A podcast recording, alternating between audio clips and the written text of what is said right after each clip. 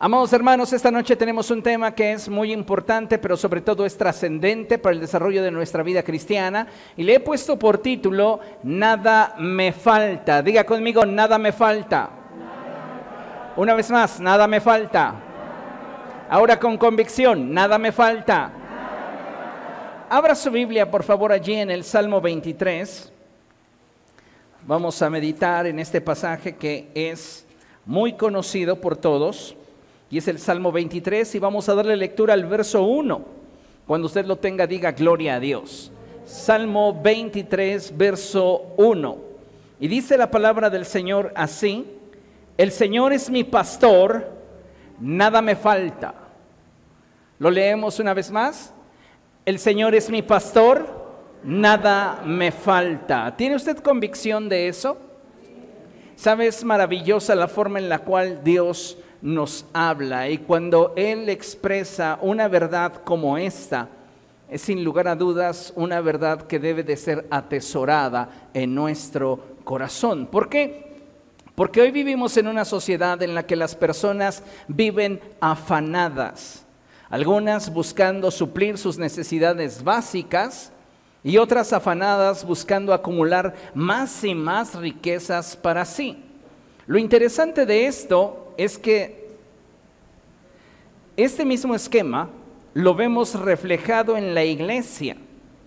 Y no estoy diciendo con esto que debamos de convertirnos en personas flojas y atenidas, que piensan que los demás tienen la responsabilidad de suplir sus necesidades, mientras que estos solo saben exigir y quejarse. Tampoco mi intención es la de desanimar a aquellos que disfrutan de sus actividades laborales o negocios sino más bien, mi intención es la de llevarles a un nivel más alto, en el cual solo los hijos de Dios pueden tener acceso, puesto que legalmente es su derecho.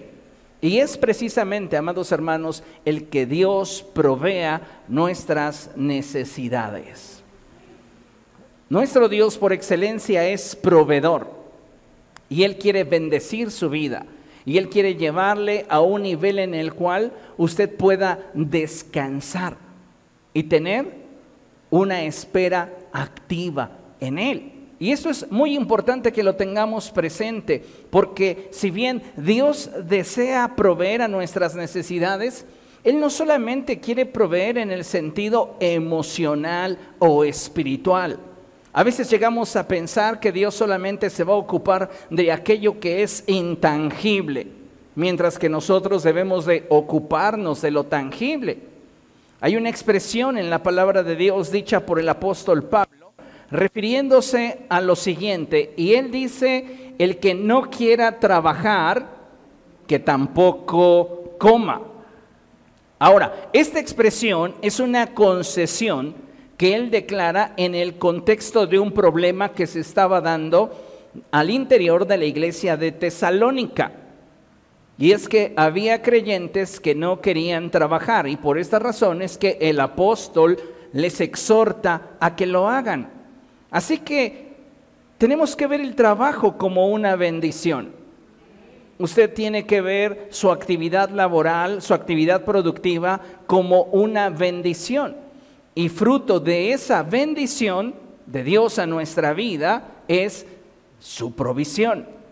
Sin embargo, cuando nosotros no tenemos un sano equilibrio, nos afanamos y los afanes nos esclavizan, impidiéndonos recibir de Dios su provisión. Esto puede ser de repente un concepto difícil de entender para muchos, pero no por ello deja de ser verdad. Y es que Dios nos ama tanto que desea bendecirnos y multiplicar nuestros ingresos, esos ingresos que obtenemos a través de nuestro esfuerzo. Y no solamente esto aplica a nuestros ingresos financieros, sino que muchas veces esta provisión llega a nuestra vida de formas sin que a veces sea perceptible por nuestro consciente. Sin darnos cuenta cuando tú estás caminando confiando en el Señor, Él te provee. Él suple. Y muchas veces no te das ni siquiera cuenta de qué manera Él está supliendo. Pero estoy seguro que más de uno de ustedes podría dar testimonio de la provisión de Dios, provisión sobrenatural, posiblemente con un tanque de gas que usted sabía cuándo debía terminarse y usted estaba preocupado porque no tenía el dinero suficiente, oró a Dios y ese tanque pudo tener mucho más rendimiento o hay otras maneras en las cuales estoy seguro que usted ha percibido la provisión de Dios. Y es que cuando hablamos de aquello que por derecho, por el hecho de ser hijos de Dios, nos corresponde recibir de Él, la provisión de Dios no es la excepción. Tenemos que aprender a recibir de Dios y a descansar en Él. Porque si nosotros no aprendemos a recibir de Dios, vamos a vivir constantemente en preocupación, en afán, luchando por querer tener todo bajo control. Y sabe una cosa, una de las primeras cosas que debemos de aprender para vivir en paz es que hay cosas que nunca podrán estar bajo control. Y cuando nosotros entendemos esto y aprendemos a confiar en el Señor, sabiendo que Él cuida de nosotros, que Él nos ama, es que podemos estar seguros que de acuerdo a ese amor y misericordia, Él proveerá. Dios va a suplir para tus necesidades. Por más que te afanes, por más que te esfuerces, por más que luches, créeme, no vas a poder alcanzar el nivel de bendición que Dios ya ha autorizado para tu vida. El problema es cuando nosotros queremos participar de esa bendición, pero al mismo tiempo estamos tan afanados que no tenemos la capacidad de confiar en el Señor. Y es que confianza implica la determinación para esperar en Él. Vean la siguiente lámina. Dice el texto que tenemos proyectado en la lámina.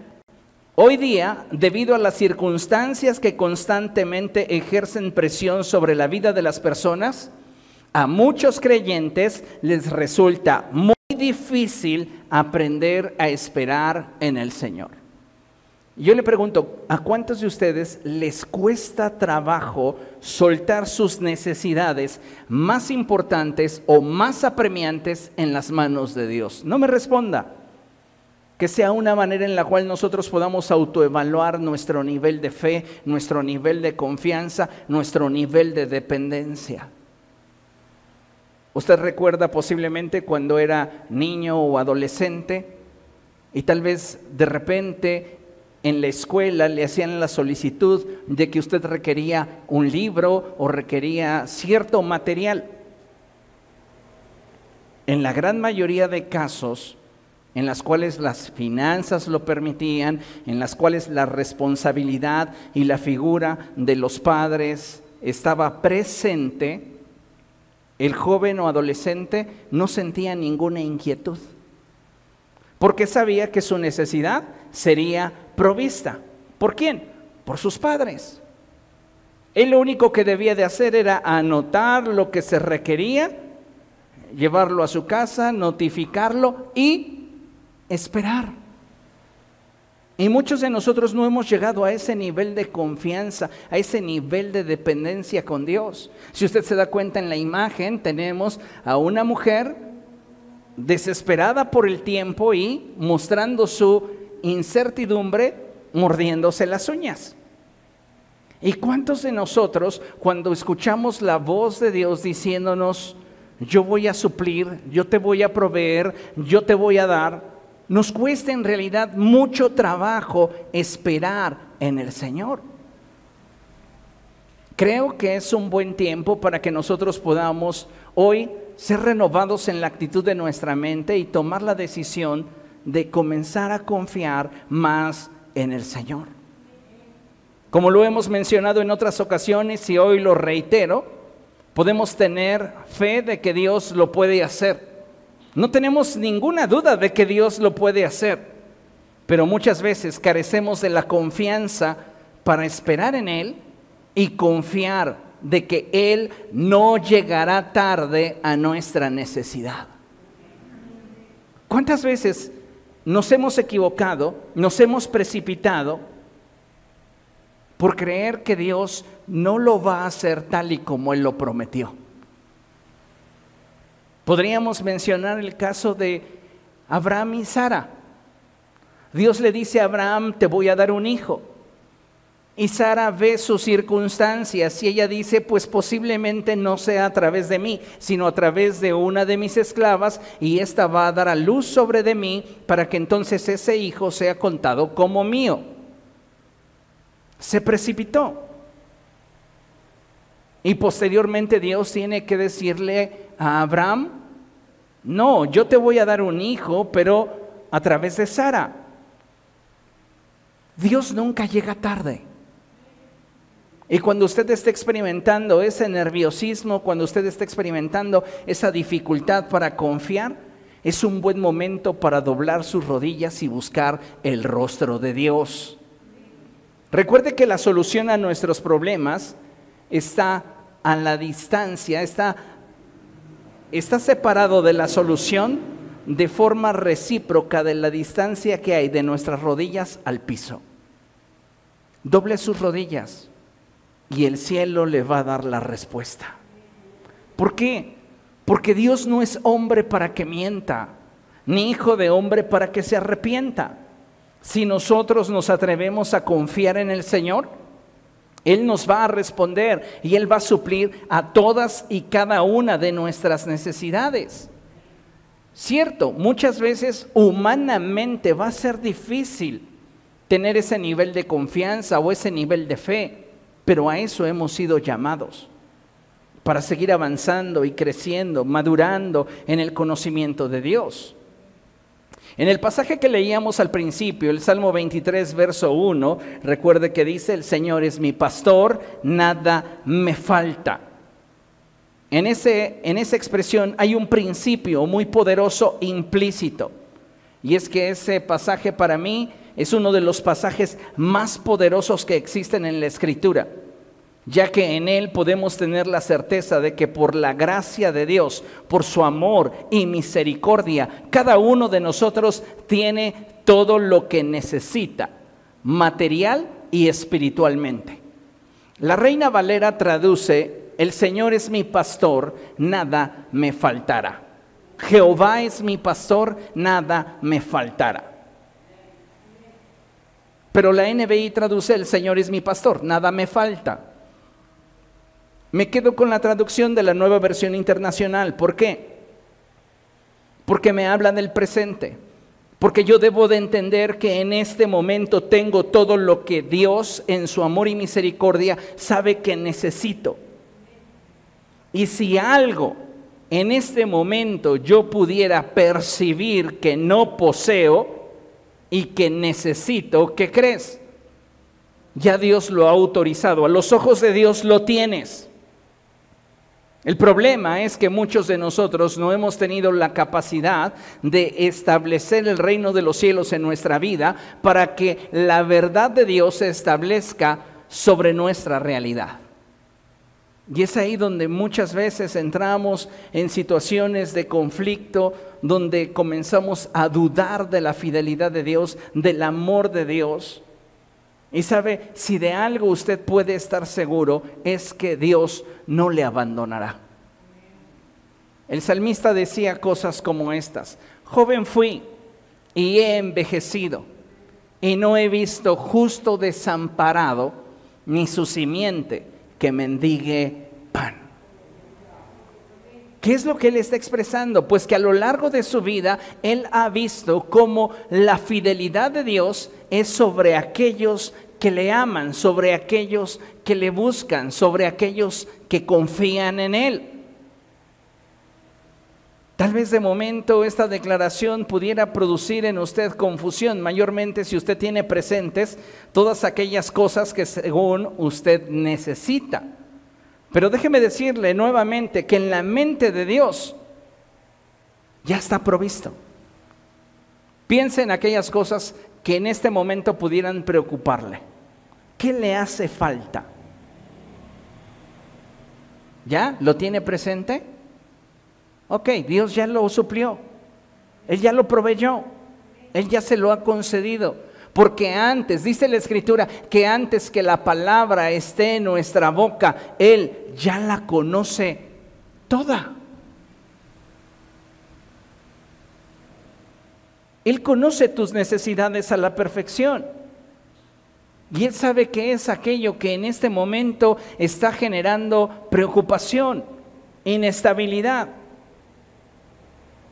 Ahora, Él al tener este conocimiento no puede simplemente decir, híjole, pues sé que lo necesitas, pobre de ti. No, Él es un Padre amoroso que se compadece de cada uno de nosotros. De tal manera que cuando Él ve que tenemos una necesidad, Él acude en nuestra ayuda. Y Él nos concede su favor y misericordia para que nosotros podamos disfrutar de aquello que necesitamos. Así que necesitamos atraer el reino de los cielos, buscar más a Dios, depender más de Él, esperar más en Él, confiar más en Él. Porque ¿cómo podríamos recibir lo que Dios ya dispuso para nosotros si nuestra actitud es una actitud de incredulidad? dice el apóstol Santiago, pero que pidan sin dudar. ¿Por qué? Porque el que duda es como una ola del mar. Quien actúa de esa forma, reitera, no piense que va a recibir cosa alguna de parte de Dios. ¿Por qué? ¿Porque Dios no quiere dársela? No, porque posiblemente esa actitud está frenando la obra de Dios en tu vida. Y Dios ya te concedió aquello que tú necesitas. Dios ya te concedió aquello que tú le estás pidiendo. Dios ya te lo concedió. Pero a causa de tu incredulidad le impides al cielo establecer su verdad sobre tu realidad.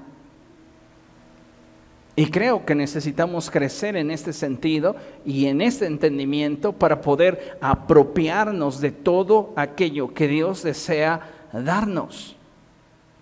Vivimos en una generación tan afanada. Escuche, que tener fe, tener confianza y esperar en Dios para muchos es una locura. Aún creyentes, cristianos, no somos capaces de descansar en el Señor, de confiar en que Él cumplirá su propósito en nuestra vida. Y reitero, no te estoy diciendo que tengas una actitud pasiva ante la vida, te cruces de brazos y digas, bueno, yo ya no voy a hacer nada, entonces que Dios lo haga todo. No, tenemos que aprender a tener una espera activa en la que yo hago aquello que en mi mano está hacer y espero que Dios supla conforme a la necesidad que Él sabe que yo tengo. Y cuando nos movemos nosotros de esa forma, es que vemos los milagros de Dios, es que vemos su provisión, es que vemos cómo es que Él suple. A veces de formas que ni siquiera imaginamos, pero usted tiene que creer y reconocer, amado hermano, que Dios es fiel. El apóstol Pablo dice, aunque nosotros seamos infieles, él permanece fiel. ¿Por qué? Porque Él no puede negarse a sí mismo. Él no ha dejado de ser tu padre, Él sigue amándote, Él sigue queriéndote proveer. Me encanta la escritura cuando esta dice, ¿quién de ustedes, si su hijo le pide un pan, le dará una piedra? Si ustedes que son malos, Saben darle buenas cosas a quienes aman. ¿Cómo piensan que va a ser el proceder de su Padre que está en el cielo? ¿Cómo va a actuar Dios ante tus necesidades? ¿Indiferente? Porque de tal manera te amó Dios, mas Dios muestra su amor para contigo en esto. Y vemos repetidas veces en la escritura cómo Dios nos ama de forma profunda e intensa. Pero a la hora de la hora, cuando enfrentamos necesidad, ¿qué cree? No volteamos a Él. Nos tronamos los dedos y decimos, ni modo, un doble turno. Sin que antes hayas buscado su rostro, sin que antes le hayas expuesto tu necesidad, sin que antes le hayas dicho, Señor, yo estoy atravesando por esta situación y necesito tu sabiduría y tu dirección. ¿Cuántas veces nos estamos precipitando solo por el hecho de que no estamos confiando? El que yo te diga que para muchos cristianos el esperar en Dios, el tener fe y confianza en el Señor es una locura. Imagínate para el mundo. Pero lo único que puedo decirte es lo que la escritura enseña. Y la palabra de Dios dice que nadie que en Él confíe será avergonzado jamás. Si tú confías en el Señor, si tú dispones tu vida, si tú dispones todo lo que hay en ti y lo presentas delante de Dios diciéndole, esta es mi necesidad, Dios te va a responder. Pero tenemos que estar dispuestos a confiar en Él. Para nosotros los hijos de Dios, ¿qué tan difícil debería ser confiar en el Señor? Debería ser muy fácil, ¿no? Muy simple. O piensa desde esta lógica. ¿Le estás confiando tu eternidad? ¿Y no le puedes confiar el pago de tu renta? ¿No le puedes confiar el pago de el auto? ¿No le puedes confiar tu salud? ¿No le puedes confiar tu familia?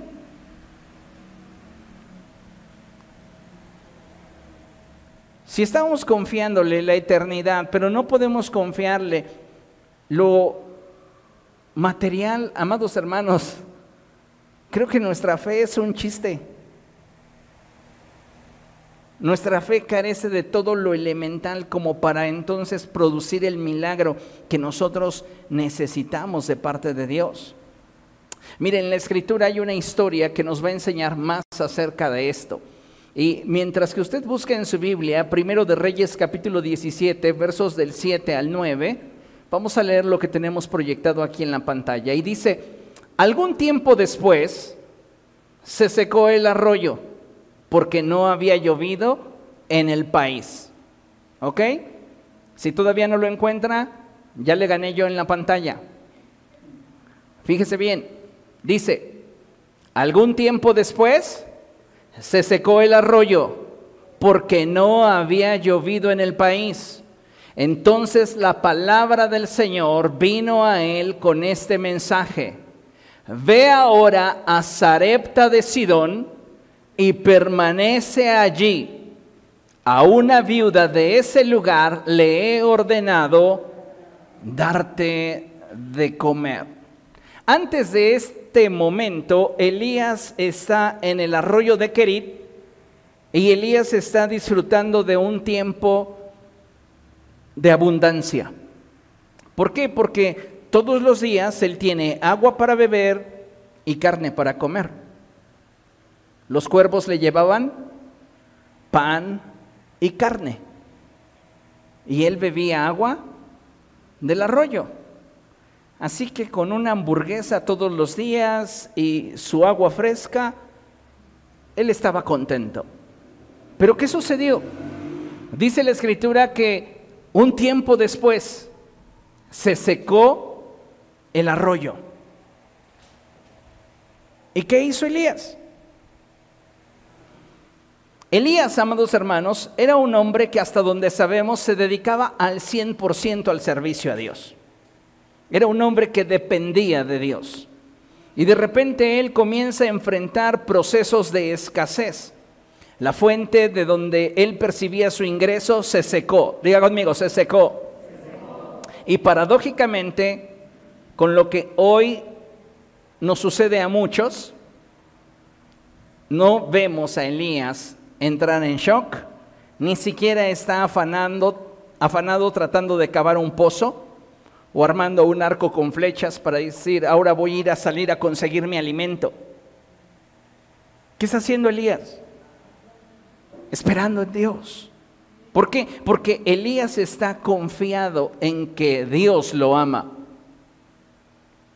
Cuando tú tienes la certeza de que Dios te ama, tú puedes estar seguro en medio de cualquier circunstancia, en medio de cualquier situación.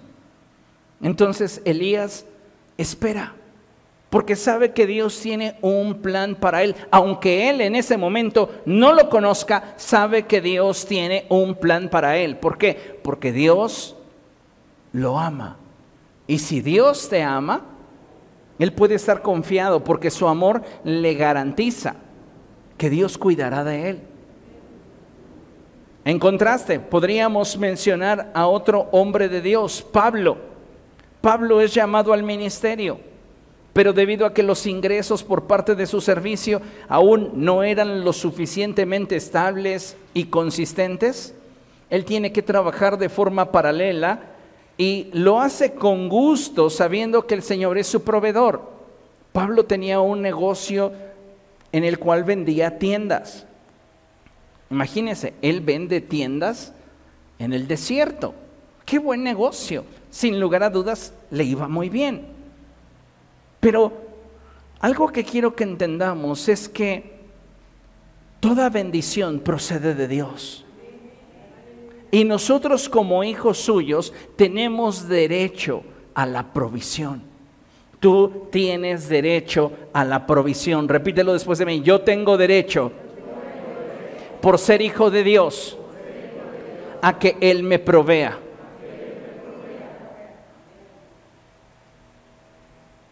Lo podemos repetir, lo podemos recitar, pero para muchos esto aún no es carne.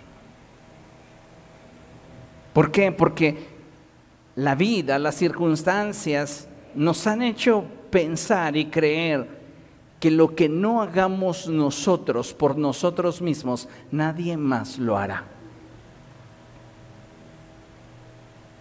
Y sabe, por encima de nuestra capacidad, por encima de nuestro esfuerzo, está Dios. ¿Y qué es lo que necesitamos? aprender a confiar en Él, atrevernos a depositar nuestras cargas en Él. ¿Para qué? Para que Él no solamente nos dé descanso en nuestra alma, sino también produzca el milagro.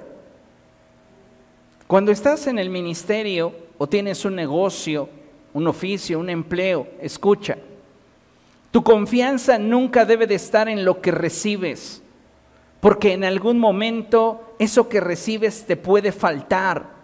Tu mirada siempre debe de estar en el que bendice tu fuente de ingresos, ya que Él y solo Él sabe de qué tienes necesidad. Muchas personas cuando comienza a irles bien en su negocio o en su trabajo, en su oficio, y comienzan a tener buenos ingresos, comienzan a perder de vista a aquel que le provee a su fuente de ingresos, aquel que bendice su fuente de ingresos y les multiplica lo que tienen y comienzan a poner su confianza en lo que reciben. Y esa es una trampa, porque en algún momento lo que yo recibo puede faltar, pero Dios jamás le falta a aquellos que en Él esperan. Vean lo que dice la escritura y, este, y esta promesa que vamos a leer es tanto para mí como para usted. Isaías capítulo 41, verso 10. Isaías capítulo 41, verso 10. Fíjese lo que dice el Señor. Así que no temas, porque yo estoy contigo. No te angusties, porque yo soy tu Dios. Te fortaleceré y te ayudaré. Te sostendré con mi diestra victoriosa. Usted debería memorizarse este pasaje mayormente si usted está teniendo problemas para poder confiar en el Señor. Dice la escritura, así que no temas porque yo estoy contigo, no te angusties porque yo soy tu Dios, te fortaleceré y te ayudaré, te sostendré. Él quiere fortalecernos, ayudarnos y sostenernos. Él quiere proveernos. Cuando tú sabes que Dios provee, puedes entonces descansar. Cuando tú, amado hermano, entiendes que por más que te esfuerces, no puedes llegar al nivel de productividad o de obtener aquello que con la bendición de Dios pudieras obtener, descansas. Porque quien por mucho que se afane puede incrementar al menos en una hora el curso de su vida. Nadie. Pero Dios sabe de qué tienes necesidad y Él está dispuesto a suplirla. Ahora, en el Antiguo Testamento tenemos un ejemplo muy interesante porque es Dios con el pueblo de Israel, ese pueblo que es tan duro en su corazón, tan incrédulo, tan desconfiado. Pues déjeme decirle que Dios en su amor y misericordia les dio el maná y lo empleó para bendecirlos, a fin de que a través de la enseñanza que vamos a ver en un momento, Él instruyera su corazón. Vaya conmigo a Éxodo capítulo 16.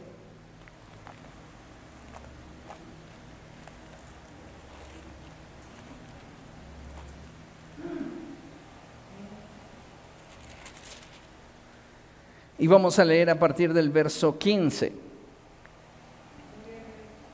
Fíjese lo que dice la escritura. Como los israelitas no sabían lo que era, al verlo se preguntaban unos a otros, ¿y esto qué es? Moisés les respondió, es el pan que el Señor les da para comer. Y estas son las órdenes que el Señor me ha dado. Recoja cada uno de ustedes la cantidad que necesite para toda la familia calculando dos litros por persona. Así lo hicieron los israelitas. Algunos recogieron mucho y otros recogieron poco. Pero cuando lo midieron por litros, ni al que recogió mucho le sobraba, ni al que recogió poco le faltaba. Cada uno recogió la cantidad necesaria. Entonces Moisés les dijo, nadie debe guardar nada para el día siguiente. ¿Por qué Moisés les da esta advertencia? Nadie debe de guardar nada para el día siguiente. Aquí hay algo muy interesante porque la palabra de Dios nos está diciendo que ni el que recogió mucho le sobró, ni el que ni al que recogió poco le faltó. Y después viene la declaración que no deben de guardar nada para el día siguiente. Por una simple razón, un corazón desconfiado se vuelve un corazón codicioso. Un corazón desconfiado se vuelve un corazón codicioso. Dios les está dando el maná porque ellos versos antes se están quejando que Moisés los sacó al desierto para matarlos de hambre, que cómo extrañan el pan que comían en Egipto, que cómo extrañan la carne que allá disfrutaban. Y Dios el día anterior al maná les envía codornices. Todo el campamento se llena de codornices. Órale, éntrenle. Iba a usar otra palabra, pero pero les dio hasta saciarse. Me acordé de mi compañero que ya les he contado en la preparatoria, que era el único que llevaba dinero y de repente nos invitaba a unas tortas. Y ya que estábamos comiendo las tortas, decía, órale, traguen mientras les vivo. y nosotros con la torta en la boca, pues ni cómo repelar. Pero Dios no es así. Dios es bondadoso. Él no te va a echar en cara nada de lo que te da. ¿Por qué? Porque te lo da por amor. Te lo da por amor. Y eso es, eso es maravilloso. Entonces, un corazón desconfiado se vuelve codicioso. En este sentido, Moisés sabía que el pueblo estaba dudando de la fidelidad de Dios. Y aunque un día antes Dios les había enviado codornices y ellos se saciaron de comer carne hasta que quisieron, al siguiente día Dios les regala el maná. Y ese pan que estaba descendiendo del cielo, figura de lo que sería Cristo, sería para ellos un regalo cotidiano. Y ahí está lo increíble, que no tenían la capacidad de confiar en las promesas de Dios. Porque a pesar de que aunque recogieran mucho o recogieran poco, ni les sobraba ni les faltaba, no tenían la madurez para confiar que al día siguiente Dios les seguiría amando. Y por esta razón es que hoy muchas personas están muy afanadas. Ni siquiera ya disfrutan lo que hacen por el afán, la presión, el estrés. Y logran suplir sus necesidades. ¿Y sabes qué es lo peor? Ni siquiera suplir esas necesidades les da paz. ¿De qué nos serviría decir, mira, me compré un nuevo auto con la cara desviada? con una parálisis de medio cuerpo porque tenemos demasiado estrés.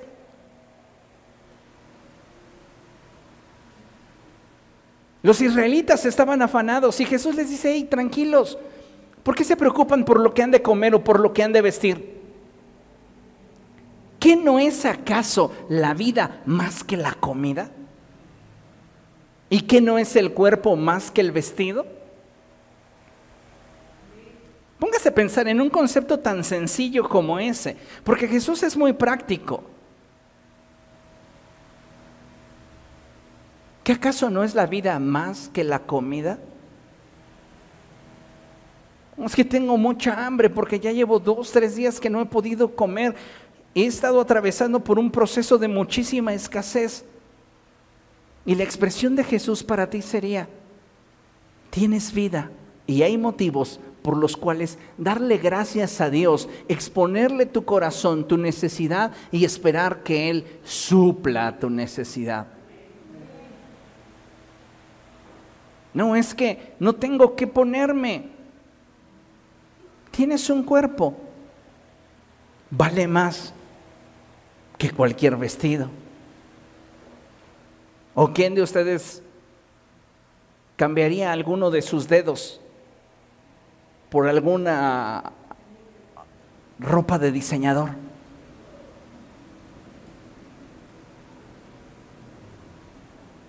¿En cuánto vendería su dedo meñique? Ay, ni lo usa tanto. ¿Cien mil? ¿Doscientos mil? Piense nada más que se va a quedar sin él, claro. Y ya después puede ir y comprarse tal vez unas unos tres pares de botas Valenciaga y después se compra tal vez le alcance para una chamarra Hugo Boss y unos cinco pantalones eh, Armani. Ya se quedó sin su dedito, pero ya tiene un closet. ¿Lo haría? Estoy seguro que no. ¿Por qué? Porque entendemos que es parte de nuestra integridad. Pero ¿cuántas veces renegamos? Porque no tenemos lo que queremos cuando lo queremos. O porque aparentemente no tenemos lo que nosotros creemos que necesitamos.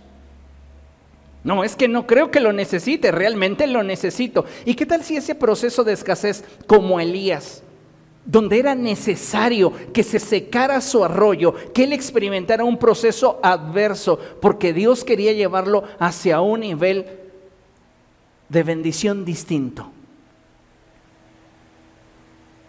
Es que, obsérvelo, y muchas veces nos comportamos como niños caprichosos.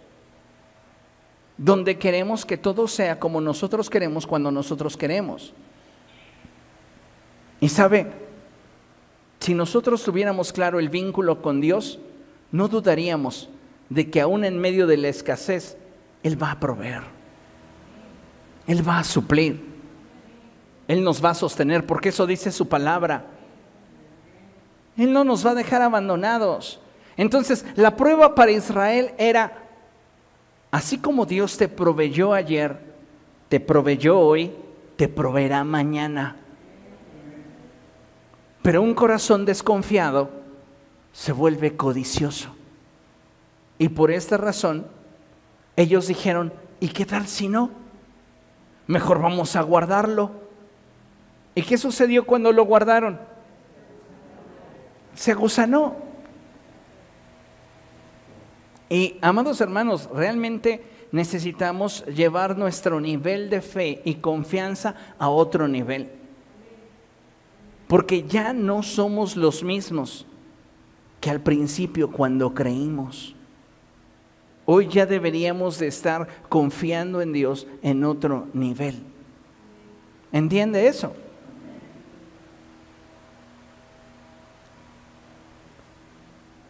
Ahora, necesitamos entender un principio fundamental y es que no está en la cantidad, el alimento o la marca de lo que poseemos, nuestra estabilidad, nuestra paz. Está en la actitud con la cual lo recibimos. Y aunque lo que tengamos pudiera ser modesto, si tenemos la actitud correcta, lo podemos disfrutar. Ve lo que dice Proverbios 15, 17.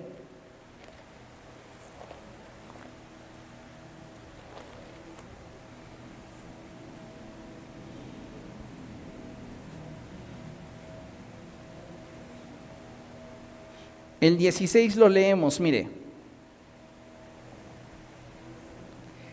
Más vale tener poco con el temor del Señor que muchas riquezas, lea conmigo, con grandes angustias.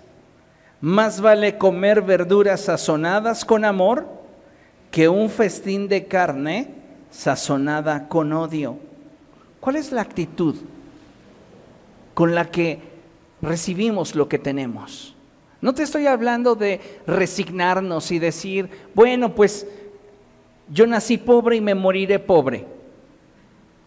No, porque entonces no estarías confiando en que Dios está contigo para proveerte, para suplirte y que al tú poner delante de Él tu capacidad, Él te proveerá, Él te suplirá, Él te multiplicará, Él te bendecirá. ¿Comprende? tenemos que poner en marcha nuestra fe, ponerla en acción. ¿Y cómo lo vamos a hacer? Pues confiando en el Señor, sabiendo que todo lo que nosotros hagamos será bendecido por Él. ¿No dice así la Escritura?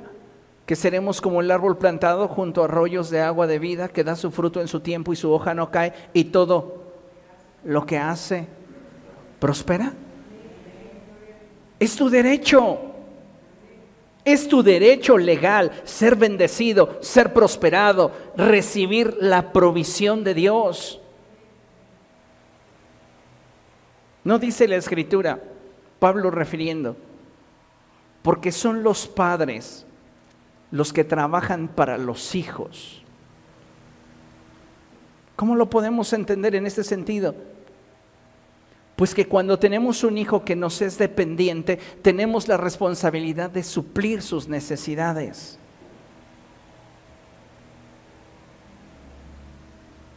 Deberíamos de verlo esto en el sentido de cómo es Dios con nosotros. Él quiere proveerte, Él quiere suplirte, Él quiere darte, pero muchas veces somos tan desconfiados, estamos muchas veces tan ensimismados que le decimos, no a su provisión, y nos enfrascamos en aquello que a nosotros ni siquiera nos está proveyendo estabilidad, paz y libertad. ¿Con qué actitud usted recibe lo que tiene? Como dice la escritura, tal vez no hay un festín de carne, pero damos gracias a Dios por el arroz. Hoy tenemos arroz y frijoles. Unos años atrás fui a Cuba a predicar y fue una experiencia muy hermosa. Y una de estas experiencias que quedó muy grabada en mi corazón fue una tarde que un pastor me invitó a su casa a comer antes del sermón. Nos quedamos de ver, finalmente me recogió donde nos habíamos quedado de ver, me llevó a su casa. Algo que usted puede notar en las personas que le aman y que le reciben con alegría es el gozo, la efusividad, la espontaneidad con la que le ven. Y recuerdo que esa vez que llegué me recibió con mucho con mucha alegría, con mucho gozo. Ven, llegué a su casa y llamó a su esposa y le dijo, mira, ven, ya llegó el pastor, va a estar con nosotros y siéntese, por favor, pastor. Sacó de su cocina, una cocina muy pequeñita, como de unos 50 por un metro máximo, una charolita así, una cazuela. Me habían guisado pollo a la cazuela. Había dos muslos y dos piernas. Y él me dijo, coma todo lo que usted quiera, pastor. Había arroz, frijoles, yuca, plátano, no puede faltar. Que vengo en plan misionero, pero ni así le entro al plátano. Ese es para ustedes, hermanos. Pero sí a la yuca, sí a los frijoles, sí al arroz y agarré una pieza de pollo, entendiendo sus circunstancias, agarré la más pequeña y di gracias, porque me sentía afortunado de estar en ese lugar. No, pastor, usted con eso no se va a llenar. hace otra pieza. Y su esposa lo volteó a ver y dijo, no te preocupes, yo como frijolitos al rato. Cómaselo usted. Dije, no, mejor vamos a sentarnos juntos y comemos. Se sentaron y él dijo, ay, se me estaba olvidando que se levanta rápido, abre su refrigerador y que me saca un refresco sabor cola. Usted no va a encontrar allá Pepsi, Coca-Cola, no es fácil. Dice, pastor, tuve que ir hasta La Habana. Lo estuve buscando mucho tiempo y aquí tiene un refresco para usted. Me sentí como David cuando le dijeron, trajimos el agua del pozo que está en medio de Jerusalén, solo porque oímos tu corazón que lo deseaba.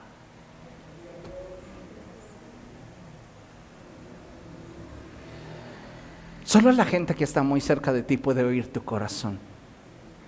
A veces suplicar cuando ni siquiera puedan escuchar tu voz, pero pueden sentir cómo hay una sed, cómo hay una necesidad, cómo hay un deseo en tu corazón. Y no lo derramé en el piso, ¿eh? no creas. Lo abrí y dije, vamos a repartirlo entre los tres. Y después de eso, pude tener una reunión muy gloriosa, muy bendecida en ese lugar. Y créame, uno tiene que aprender a agradecer a Dios por todo. Porque aun cuando vienen las tempestades, cuando vienen las carencias, cuando viene la fragilidad de nuestro estado de salud, las pérdidas económicas, materiales, que nos impactan, que nos duelen, que nos afectan, pues tenemos que seguir confiando y esperando en el Señor. Ustedes saben, el año pasado, a finales del año, me robaron mi camioneta y yo la utilizaba para rentarla y tener un ingreso extra. Bueno, desde el año pasado no ha habido nada, pero yo no dejo de comer. Dios sigue supliendo, Dios sigue proveyendo, Dios sigue siempre estando allí. Porque no depende de la cantidad de lo que recibes, depende de aquel que bendice tu fuente de ingresos. Así que no puedes limitarte a decir, ah, no, es que yo tengo que ser una persona muy objetiva y si mi sueldo es de 8 mil pesos, solo voy a pensar en esos 8 mil pesos para poderme administrar. Sí, qué bueno que seas responsable, pero atrévete a dar un pasito de fe y decir, Dios, yo sé que en cuanto a números no alcanza, pero confío en que tú me lo puedes dar. Y se va a sorprender. Dios va a comenzar a hacer milagros financieros entre ustedes si se atreven a confiar en Él. Dios va a retribuirles de forma mucho mayor lo que ustedes esperaban obtener. ¿Por qué? Porque Dios es así, Dios es fiel, nos ama. Y como en lo natural, cuando tú amas a una persona, te gusta sorprenderle, te gusta mostrarle de muchas maneras que es el centro de tu vida y con Dios no es la excepción. Y es más, es un amor mucho más puro que el que nosotros como seres humanos pudiéramos dar. El amor de Dios es perfecto. Así que déjese amar por el Señor, deje que Dios le sorprenda, deje que Dios le supla. Al final usted todo afanado con piedras en la vesícula, enfermo, con dolor, con ansiedad, dirá, ¿por qué Dios nunca me supliste? Y Él te dirá, ven, te voy a enseñar algo. Va a abrir una puerta y dirá, mira, ahí está todo lo que me pediste. Desde el primer día que lo expusiste, te lo concedí. Porque todas mis promesas para ti son en Cristo sí y en Cristo amén. Y entonces, ¿por qué no lo vi en mi realidad? Tú sabías que lo necesitaba. Te lo concedí pero te faltó confiar en mí.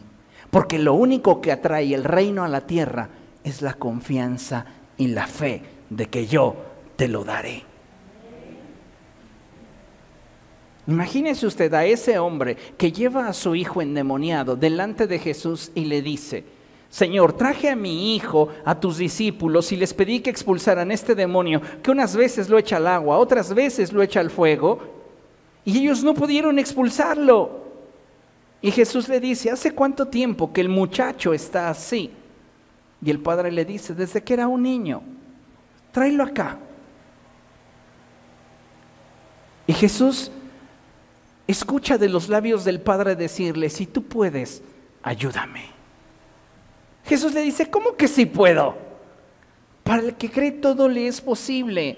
Y entonces el Padre entiende que solo a través de la fe y la confianza en Dios es que puedes hacer que el reino de los cielos se establezca, que la verdad del cielo predomine sobre tu realidad. Y Él dice, ayúdame en mi poca fe. Es humano que de repente tengamos temores, es humano que de repente tengamos debilidad para poder comprender todo lo que Dios está deseando llevar a cabo en nosotros. Cuando eso suceda, dile, ayúdame en mi poca fe. Porque tal vez tú no sabes cómo lo va a hacer. Es como Elías. Elías no sabía lo que iba a pasar. Un día simplemente se levantó, esperaba a los cuervos y los cuervos no llegaron. Y ahora se acercó al arroyo y el arroyo estaba seco. ¿Qué va a pasar? Y Dios le habla y le dice, un cambio de dirección. Ya lo tenía planeado para ti. Ve a Sarepta, que ahí le he dicho a una mujer que te dé de comer. Tal vez Elías iba con la idea de que esa tarde iba a comer.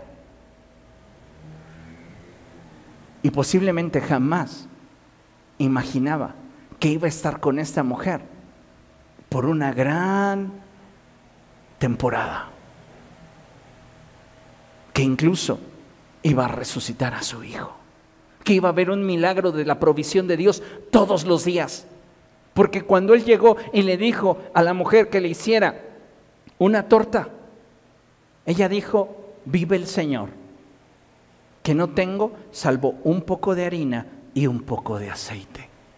Estaba recogiendo unos leños para preparar una torta para mi hijo y otra para mí y después de esto morir. Y entonces él le dice, haz lo que te digo, haz como pensabas, pero dame a mí primero. Y entonces, así dice el Señor, que no se agotará la harina ni de la tinaja ni el aceite del jarro. Y toda la temporada había un milagro diario. Y ese mismo Dios al que Elías servía es el Dios al que tú sirves. Así que tienes que atreverte a confiar y tener presente lo siguiente. Proverbios 10:22 en la nueva traducción viviente dice, la bendición del Señor enriquece a una persona y Él no añade ninguna tristeza. Es la bendición, es la provisión de Dios. Lo que Dios te provee. Es lo que te enriquece. Ay, pero si a mí me está dando muy poquito. Recuerda que ni el que recogió mucho, ni el que recogió poco, sufrió. Si esperó en el Señor, si confió en el Señor. Entonces, la bendición del Señor enriquece a una persona y Él no añade ninguna tristeza.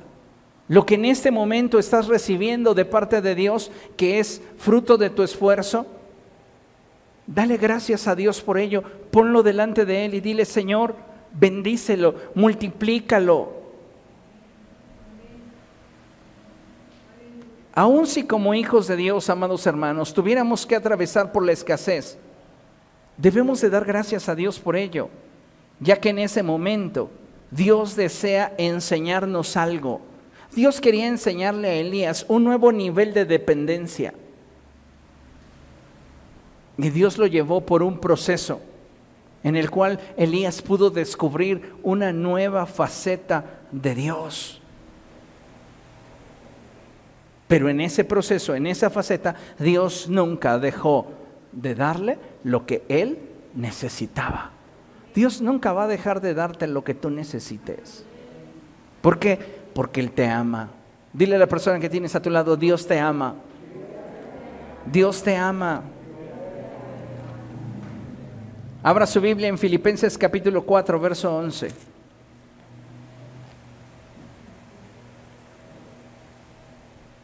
Pablo llegó un momento en el cual el ministerio lo absorbió tanto que dejó su negocio de, vender tiendas y se dedicó a la obra de Dios, a depender de Dios.